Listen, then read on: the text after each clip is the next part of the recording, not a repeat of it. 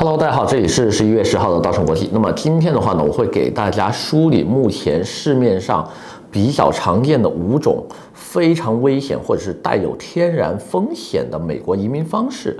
希望呢，这五个风险点的话呢，能够帮助大家更加清晰地梳理我们自己办理移民时候需要注意哪些点，或者是这些东西会不会对你自己造成伤害，会不会对你自己造成一定的经济损失，以及呃是否可以有效地避免。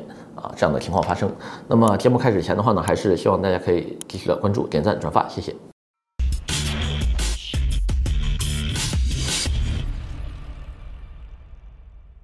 Hello，大家好，这里是大成国际 Leo。那么今天的话呢，给大家说五种目前市面上呃移民美国的大坑哈，因为我们都知道，目前呢市面上合法的去美国的方式，一共是一比一到一比五几个。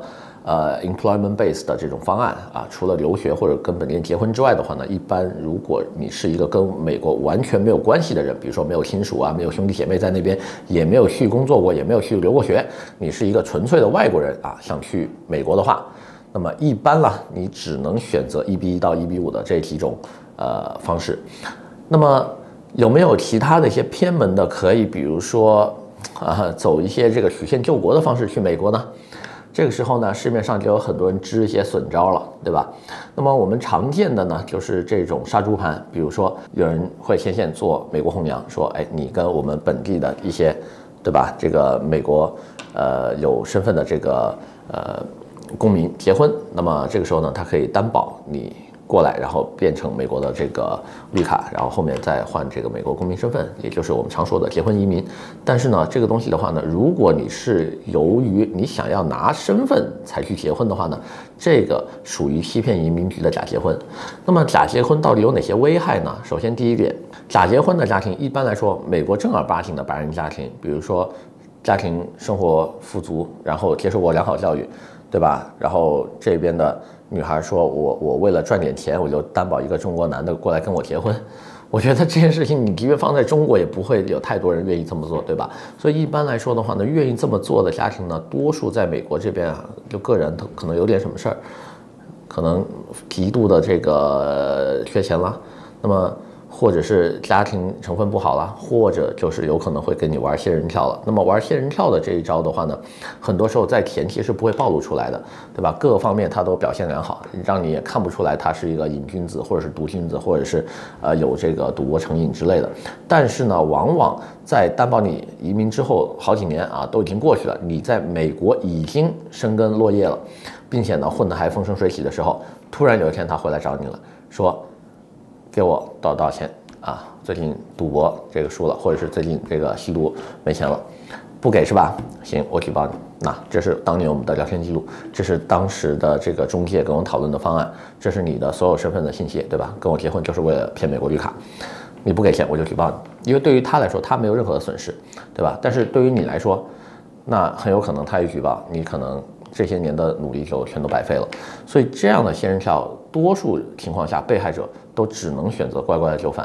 OK，那么再梳理第二点，就是今年去美国走线的人特别多哈，而且的话呢，也慢慢的衍生到形成规模产业化的这么一个这个这个产业链吧，就就已经成型了。慢慢的，过去的话呢，只有少数的华人，对吧？可能身上有什么事儿啊，或者是有一些个人原因吧，大家可能逼不得已，对吧？我没有正规的方式去美国，那我只能通过南美啊入境，然后再慢慢的跟着这些墨西哥啊偷渡者一起从边境绕过去。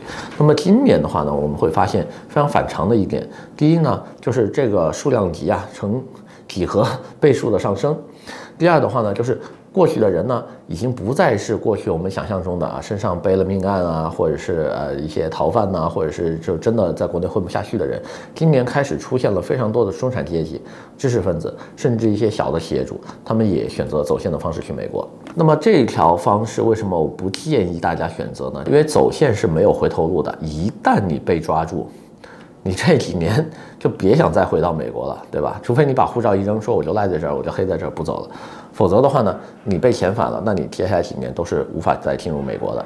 那这个是走线方式，我不建议的一点，更加不用说在呃走线的过程当中出现的这种啊这这这个危险的一些事件，对吧？因为我们要穿越南美的丛林啊，我们要知道那个自然条件是非常恶劣的，对吧？那这个我真的不建议，就是说，呃，咱们正常人会走这条路。OK，那么第三种的话呢，就是难民。注意啊，加拿大跟美国的难民一旦申请，只要你有过一次申请难民的记录。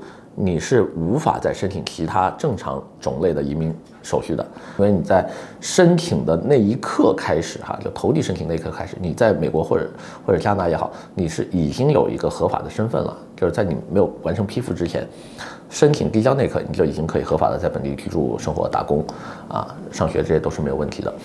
但是要注意哈，这个东西的拒签率非常高，这是第一。第二，一旦拒签了之后，你是。一直黑在这儿还是回国？你要想好，回国之后你是再也来不了的，因为你申请过难民，已经没有其他的方式可以再申请了。那如果你在黑在这边的话，你为了一个这样的身份，一辈子黑在一个国家没有身份，你觉得值得还是不值得？对吧？以及包括你是不能离开这儿的哈，因为你不能离开这个国家了，你出去之后你没有别的合法身份再进来了，值不值得？那这个大家一定要想好。所以难民这个。申请呢，我一般是建议不到逼不得已，大家不要用。OK，那么再说第四种哈、目前市场上出现的第四种所谓的小绿卡项目，就是美国呢，它在海外有一个呃以前的殖民地叫马绍尔群岛，马绍尔群岛的这个岛国护照呢，传说是可以跟美国绿卡一样使用，有了这个马绍尔的护照就可以任意的进出美国呀，可以在美国工作呀、生活学习都是没有问题的。而且的话呢，马绍尔群岛护照的这个成本非常的低，目前只要二十多万美金，三十万不到就可以办理下来。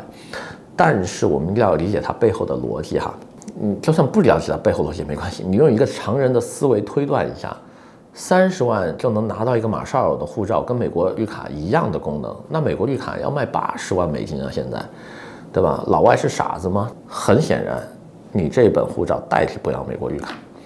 那么我们就要深入的研究为什么它会出现这样的状况。后来发现呢，原来是马绍尔群岛呢曾经作为美国的这个殖民地，早期美军在这边有驻扎的时候呢，是有很多美国大兵啊来这边居住生活的。他们的后代呢想再回美国的时候呢，这个时候马绍尔群岛已经独立了，对吧？因为它独立建国了。那这个时候他们又是美裔家属的后人，按理来说他其实他们就是美国人。那怎么办呢？马绍尔群岛。护照呢就颁布一个法令，就是一九九六年之前出生在本土的这些个居民，啊，你只要证明家族里面有任何一个是美国籍的公民，OK，你就可以回美国。那么这条政策后来就被滥用了，就很多我们后期申请马绍尔群岛护照这些人呢，他会伪造一些出生证明文件，或者是呢通过换照片呐、换名字呀，跟当地的这些个原住民交换身份信息的方式啊，来搞到一本啊。呃，护照显示我这个人就是一九九零年之前出生在本地的，所以现在我要拿着它去美国。OK，这个东西呢，曾经使用起来是完全 OK 的，就就在这个护照被大规模泛滥之前，其实这么用，偷偷用，一般美国边境官员也不管。但是现在的话呢，因为这个事情已经发生了几十年了，而且这些年有非常非常多的人用这种。套路的方式去进入美国啊，骗取这个美国生活的机会，所以现在的美国的这个呃 CBSA 啊，还有 Homeland Security 在看这块是看得非常细的，对吧？你到底怎么样拿到这本护照的？你是当地人吗？对吧？你有没有当地的生活记录？对吧？那等等这些东西很容易造成你被被你官员拦下来直接遣返。那么这一条路子的话呢，我也不建议。那么说一下最后一条，那么最后一条的话呢，就是我们最常见的哈，用。洗钱、脏钱或者是赌博的一些，呃，不干净的钱吧，我们所谓的就是黑金，用它来办理美国投资移民，或者办理美国的其他的一些移民种类需要投资的种类。那么这些东西的话呢，一定要注意哈，就是你的钱，但凡说不清楚，没关系。如果你被移民局拦下来了，也还好，大不了我就不做了，对吧？但是一定要想好，就是一旦你做成了之后，后期被翻旧账翻出来。那是会直接取消你的身份的。那么这个专题的话呢，希望大家可以回去重新观看一下我们所做的这个红色通缉系列的那个纪录片，那个里面有非常多当年外逃的官员是用黑钱办的美国投资移民，后来通通因为违反了当地的洗钱罪这一条，就取消了他们的身份。所以这个东西的话呢，是过去大家经常不重视的，但是今天我必须要给大家重申一下，就是你办美国的钱一定是干净的。OK，那今天呢这五个方向的话呢，给大家梳理完了。如果还有什么问题的话呢，欢迎大家留言。我们今天先讲这么多。